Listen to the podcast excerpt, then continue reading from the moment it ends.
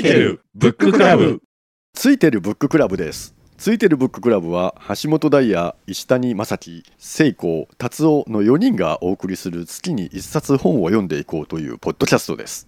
えー今月はですね課題図書が創始者から出版されているローレンス・ C・ スミス著、えー藤崎由里翻訳。川と人類の文明史をレビューしていきます、えー司会は私はい橋本ですはい、よろしくお願いします。えーそれではよろしくお願いします。では、えー最初のレビューは達夫さんはどう読みましたか？はいはい。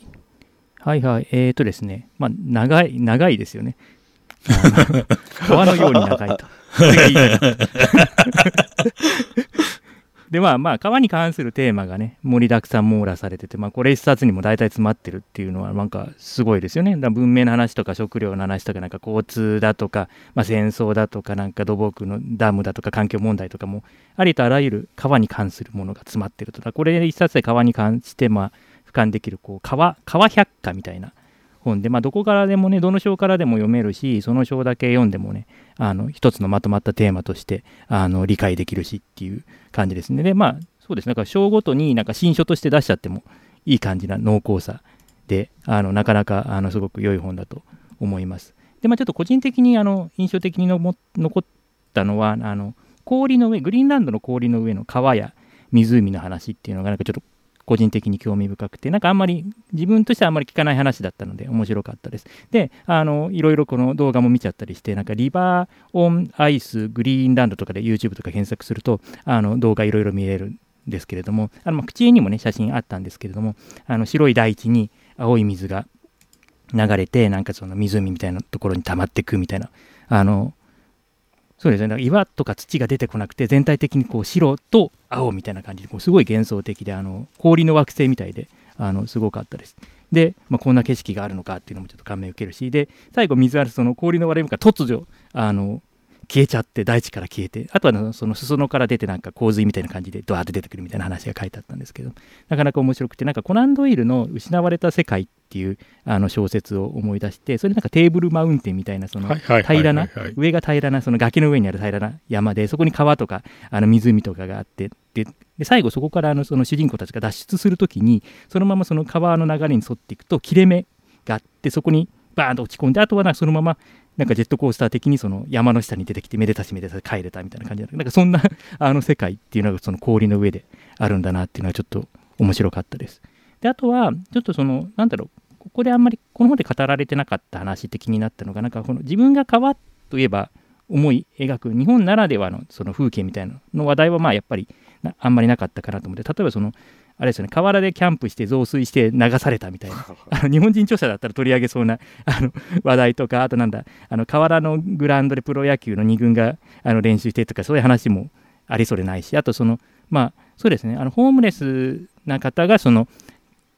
なんだろう河原であの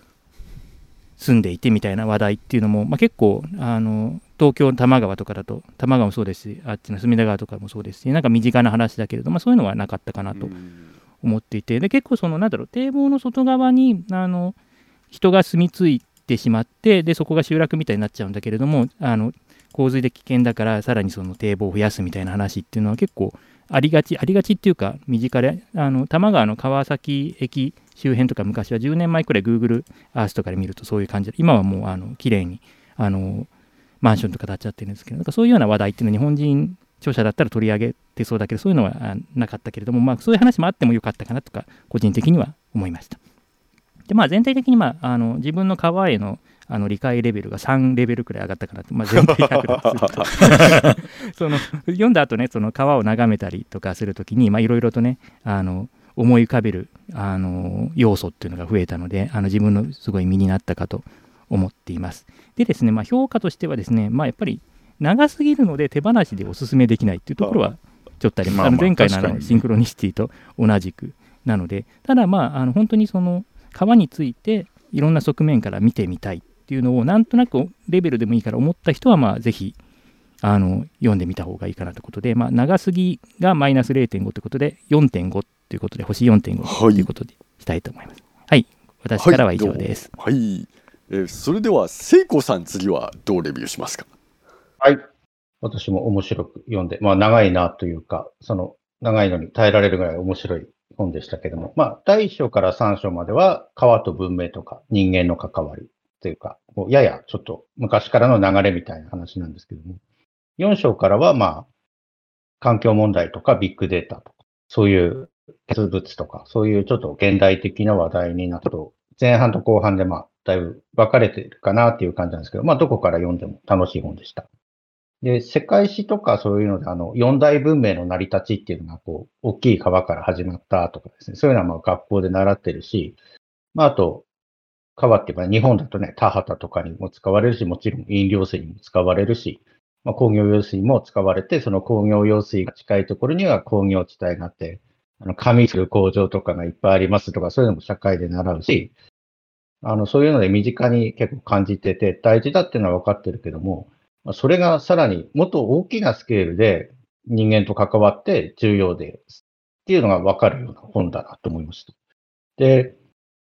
アメリカの例えば建国してからこの領土の広がりっていうのはその河川を区切りとしてこう、どんどんどんどん広がったっていうのがまあ地図で表現された。そんな風になってたんだって、単になんか区切りいいとことか、たまたま領土があったところをこう適当に取っていったとか、そういうんじゃなく、こうきちんきちんとなってったんだっていうのが、まあ、わかりやすかったりとかですね。あと、歴史的なあれで言うと、私知らなかったことで言うと、中国の河川がなんかある時期、欧米の船に支配されてて、川の流通をずっと握られてたっていうのが、なんか、アフェン戦争のあたりとかってなんか、秦が眠れる獅子と言われてて、なんか、大きい国っぽいけど実際は弱いみたいな、なんかイメージとして分かってたんですけども、実際そこまでもうになんか痛めつけられてたり、いじめられてたのかと思って、ちょっとびっくりしました。ああ、って思いました。で、後半になると、まあこれ前半の話なんですけども、後半はあの、現在のね、エチオピアの巨大ダムの話とか、環境で話とかあって、あの、先進国が今、結構アメリカなんかでダムが砂とか、バンがこう堆積しててダムの用途をなさなくなって、まあ、強度的にもあの老朽化してて危険だし、役にも立たないから取り壊すみたいな話があって、結構実際に壊されてるそうですけども、で、その一方、まあ、これ、アテント上国なんかはやっぱまだまだそういうインフラ整備されてないんで、現在、どんどんどんどん作ってるんですけども、なんかそれもいずれ同じ運命たどるから、どどうなんだろうなって複雑な思いで、この辺ってなんかあの、先に石炭とか化石エネルギーをこうどんどんじゃんじゃん使って発展した先進国が今になって、なんか化石エネルギーは良くないから使うのはもっと排出削減しろみたいにこう言ってるのとなんか構図が似ててややこう複雑な気持ちになりました。で、日本に住んでるとこう川ってせいぜい300キロぐらいの長さで、海運とか言ってもそこまで長距離に行くこともないし、なんか流れもあの、なんか昔あの、ドイツとか、明治時代かなんかにお抱え技師が来て、日本の川を見たときに、これは滝じゃないかとかってなんか言ったエピソードが あるって聞いたことあるんですけども、えと、世界に目を向ければ、ナイル川、アマゾン川とか長江なんかは、6000キロの長さで、長さで言って20倍。で、ドナウ川は19カ国を流れてて、コンゴ川は13カ国流れてるんで、なんかもうスケールも違うし、その政治的複雑さとか、その、なんか中国が、あの、がチベットとかあっちの方をこう、いじめてるっていうか、あれしてるのもなんかそういうのがあるとかっていうのも書かれてたりして、あ、思った以上にその河川って本当に人間と密接に関わってるどころじゃなく、もう本当、私のイメージする水戦争っていうのは、まあ、隣の村とこう、田んぼの引く水をこう取って、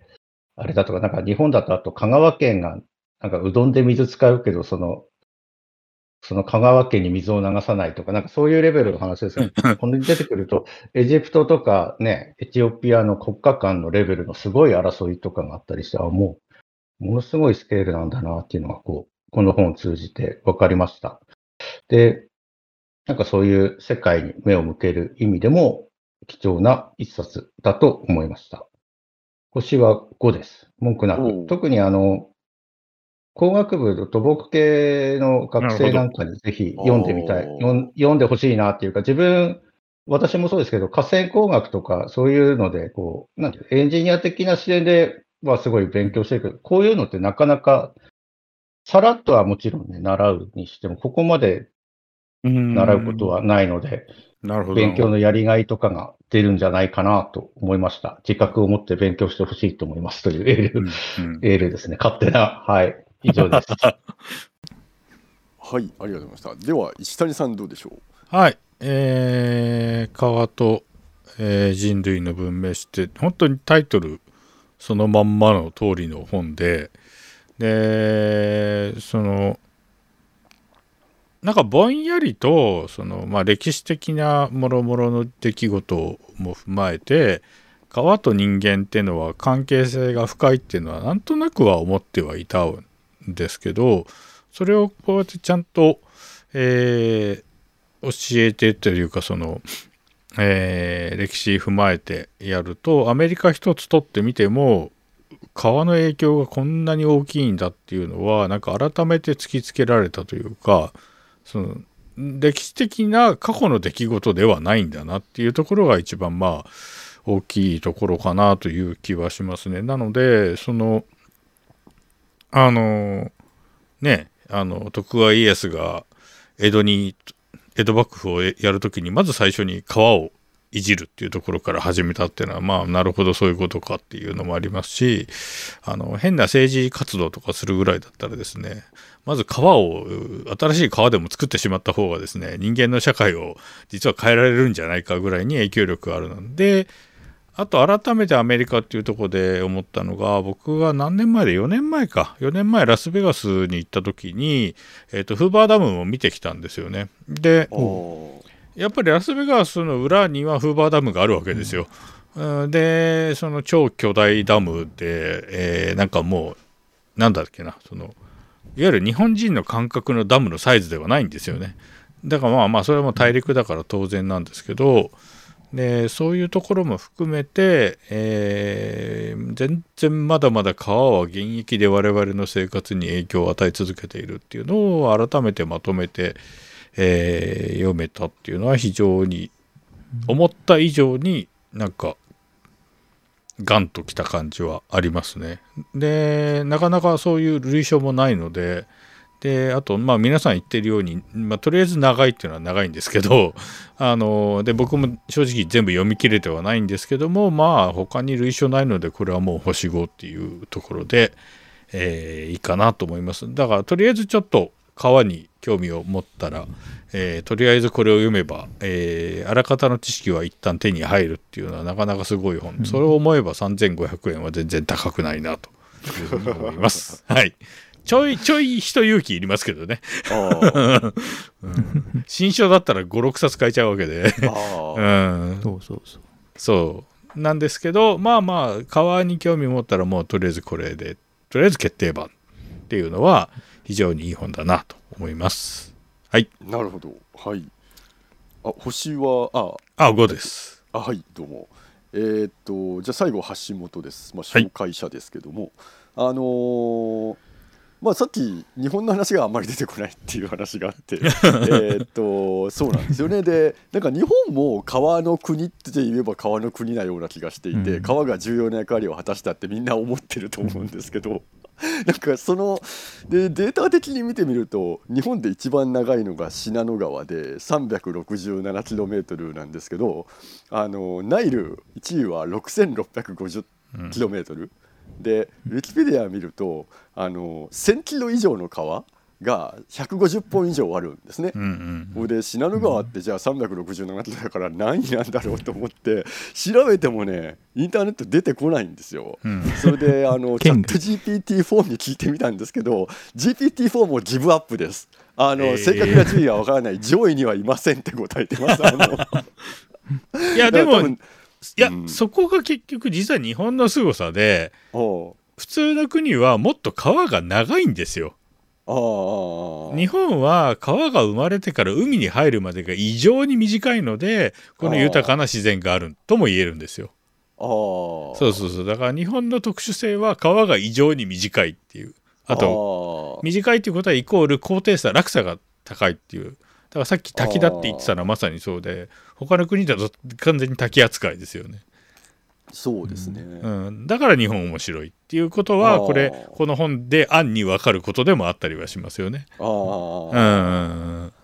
あとまあこの本の中で一番私が好きだったのが第5章であの、えー大エチオピアルネッサンスダムに関する紛争で、その上流と下流の国がまあ争っていると いうので。なんかほら日本もね昔田んぼに水引くのにその上流と下流でこう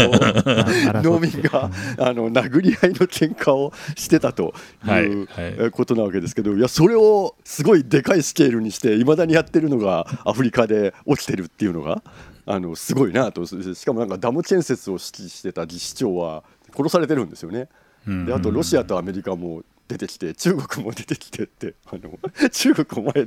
ずいぶん遠いなみたいなところからやってきて口を出すみたいななるほどね。アフリカの川に。うん。だからあのなんか人間やってること変わらんのだなみたいな何千年前からいやだからほら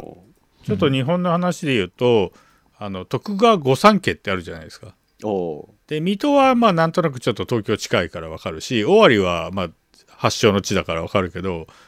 えなんで和歌山っていう今の我々の感覚からするとえなんでそんな和歌山御三家なのっていうと和歌山のあそこに川が紀の川って流れてるんですけど珍しく横に流れてるんですよね。